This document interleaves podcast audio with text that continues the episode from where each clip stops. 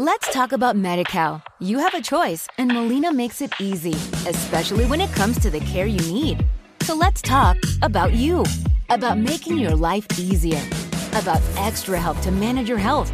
Let's talk about your needs now and for the future. Nobody knows MediCal better than Molina. It starts with a phone call. Call 866 420 5330 or visit meetmolinaca.com. Let's talk today. Este podcast forma parte de Evox Originals. Disfruta de este avance.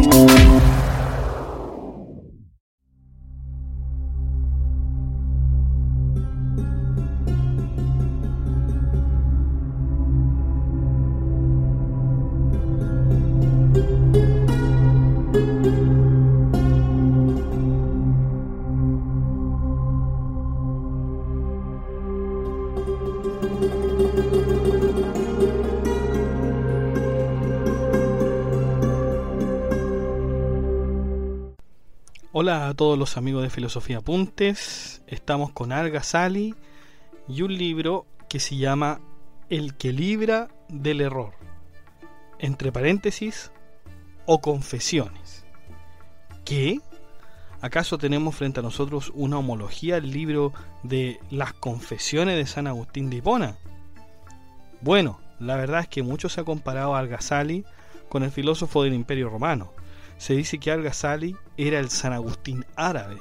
Lo que tenemos aquí es una biografía del filósofo que no está exenta de pensamientos complejos y profundos. ¿Nos encontramos con la última obra de Al-Ghazali? No, aún quedan otros libros que nos darán más datos sobre la vida de este interesante filósofo. El que libra del error o confesiones es un libro totalmente filosófico, eh, autobiográfico y religioso. Sin más introducción entonces, vamos allá.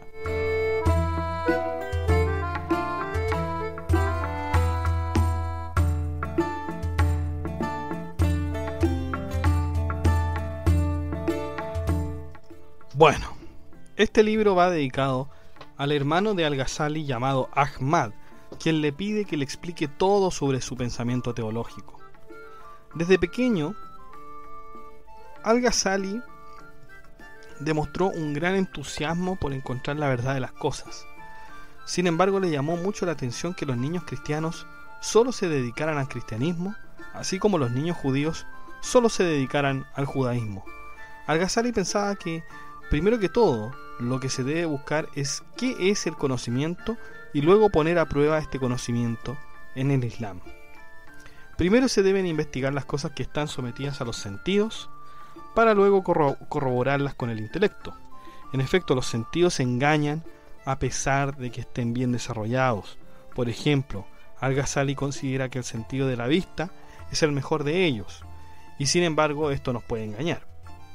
En este punto, Al-Ghazali sufre una especie de confusión.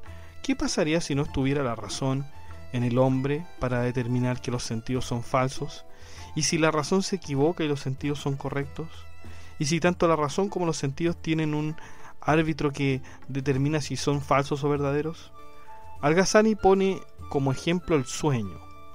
Cuando estamos soñando, tanto los sentidos como la razón son verídicos y el hombre confía en ellos una vez que está en ellos. Sin embargo, cuando despierta se da cuenta que ni la razón ni los sentidos de ese sueño eran reales. Eran reales. La misma preocupación que tenía Descartes sobre el conocimiento onírico.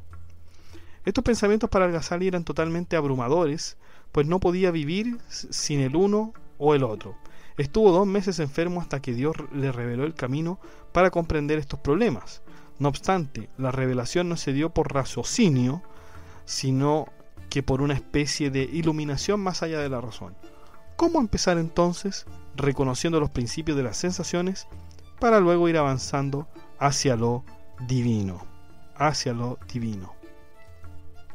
Para Al-Ghazali existen cuatro tipos de buscadores, los teólogos, los esotéricos, los filósofos y los sufíes, que son los que tienen la presencia, visión y revelación.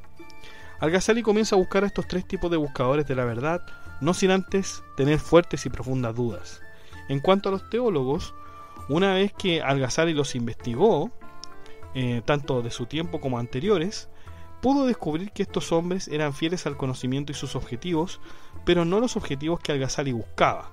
Para Al-Ghazali estos hombres eh, preservaban el conocimiento para alejarlo de aquellos que no creían o no tenían fe en la religión. Esta ciencia surgió de la necesidad de contraargumentar a los herejes e infieles que contradecían las leyes sagradas. Sin embargo, los argumentos de los teólogos no son suficientes para satisfacer sus dudas.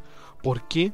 Porque la teología es fe mezclada con razón, es decir, se busca probar por medio de la razón y ya Al-Ghazali nos decía que trataba de buscar algo más allá de la razón. Filósofos. Al-Ghazali los veía muy superiores a otros hombres, incluso a los mismos teólogos, que en opinión de Al-Ghazali no refutaban la teoría de los filósofos. Eh, seguramente Al-Ghazali no, no, conoció a, los filósofos eh, romanos, a los, perdón, a los teólogos romanos, que sí eran eh, aquellos que refutaban, trataban de refutar a los filósofos. Al-Ghazali se dedicó a estudiar a los filósofos de manera autónoma y los separó en tres grupos. Los materialistas, quienes no creen en Dios diciendo que todo proviene de la materia, los naturalistas, estudiosos de las ciencias naturales y biológicas, en las cuales, en las cuales reconocen el poder de un creador necesario, que en este caso es Dios, sin embargo con el tiempo estos se volvieron a resolver que el ser humano funcionaba a través de los humores. Esto los llevó a decir que la separación de los humores es lo que destruye al hombre, así como su alma, y por eso los naturalistas niegan el cielo y el infierno. Y en tercer lugar tenemos a los teístas, entre ellos Sócrates, Platón y Aristóteles. Estos tres hombres superaron a los materialistas y a los naturalistas, sobre todo Aristóteles quien corrigió a los demás.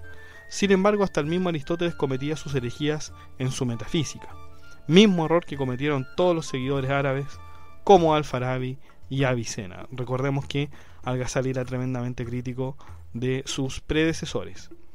Una de las ramas de la ciencia de la filosofía son las matemáticas, las que por supuesto no son religiosas, pero tampoco niegan la religiosidad. Los errores que cometen estos hombres eh, es no confiar en cualquier cosa que sea conjetural o no apodíctica, es decir, que no sea demostrable. o sea, perdón, que claro, que apodíctico quiere decir que se demuestra por sí solo. Entonces, lo no apodíctico es lo que no confían los matemáticos. Como las matemáticas son apodícticas, la religión no tendría cabida en su pensamiento, lo cual es un grave error. Mismo error que cometen aquellos fanáticos religiosos que no aceptan las ciencias, siendo que el Corán no rechaza ninguna de las ciencias. Un ejemplo de esto es cuando murió Ibrahim, el, hijo del profeta Mahoma, eh, donde hubo un eclipse de sol.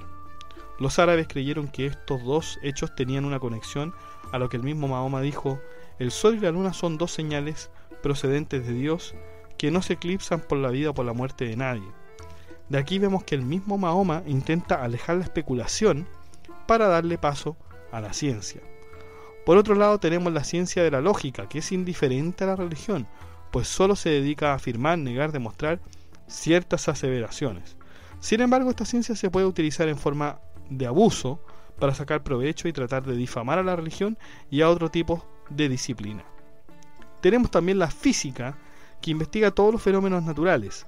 Aquí tenemos la explicación de las causas y del movimiento de todas las cosas naturales, así como también el reconocimiento de la existencia de un creador único. Las cosas no se deben a cosas naturales, sino que a un ser primero que es causa de todos los demás seres. Teoría que nos recuerda al ocasionalismo descrito en la incoherencia de los filósofos, pero ya vamos a ir a la incoherencia de los filósofos, nos falta un poquito. De hecho, nos falta solamente terminar este libro para llegar a, ese libro llamado La incoherencia de los filósofos. Inmediatamente después de la física tenemos la metafísica, que es una de las ciencias que tiene más errores debido a su carencia de demostración. Aristóteles fue uno de los más influyentes filósofos en Al-Farabi y Avicena, por lo que todo el sistema metafísico árabe se basa en su pensamiento. Hay tres cosas en Aristóteles y en que eh, los aristotélicos y los árabes coinciden. Los cuerpos no resucitan. los que reciben recompensa o castigo son los espíritus. Ese es el primer punto. El segundo punto es que Dios conoce los universales, pero no los particulares. El tercero, profesa la eternidad sin principio ni fin. Todas estas han sido herejías por parte de los filósofos, Pues si se admite que Dios es todopoderoso, tanto los cuerpos resucitan como Dios conoce lo universal y particulares, tanto como Él creó la eternidad. Por lo tanto, estos tres puntos de los filósofos, es decir, que los cuerpos no resucitan, que Dios conoce solamente lo universal y que, profesa, y que se profesa la eternidad sin principio ni fin, todo eso lo conoce Dios y todo eso es posible porque Dios existe, ¿no? Tenemos por otro lado la política, que para los árabes está incluida en la religión. Sin embargo, eh, por otra parte se considera que se ocupa de asuntos mundanos de la organización de los ciudadanos, más que de algo espiritual. Finalmente tenemos la ética que se ocupa de describir las cualidades y carácter, y carácter del alma. Los filósofos siguen las mismas normas de los religiosos cuando se vuelven abstemios y alejados de los placeres. También cometen algunos errores cuando se posicionan en una sola doctrina, refutando la otra. Los religiosos suelen tener su ética. ¿Te está gustando lo que escuchas? Este podcast forma parte de Evox Originals y puedes escucharlo completo y gratis desde la aplicación de Evox. Instálala desde tu store y suscríbete a él para no perderte ningún episodio. Let's talk about MediCal. You have a choice, and Molina makes it easy, especially when it comes to the care you need. So let's talk about you, about making your life easier, about extra help to manage your health. Let's talk about your needs now and for the future. Nobody knows MediCal better than Molina. It starts with a phone call. Call 866 420 5330 or visit meetmolinaca.com. Let's talk today.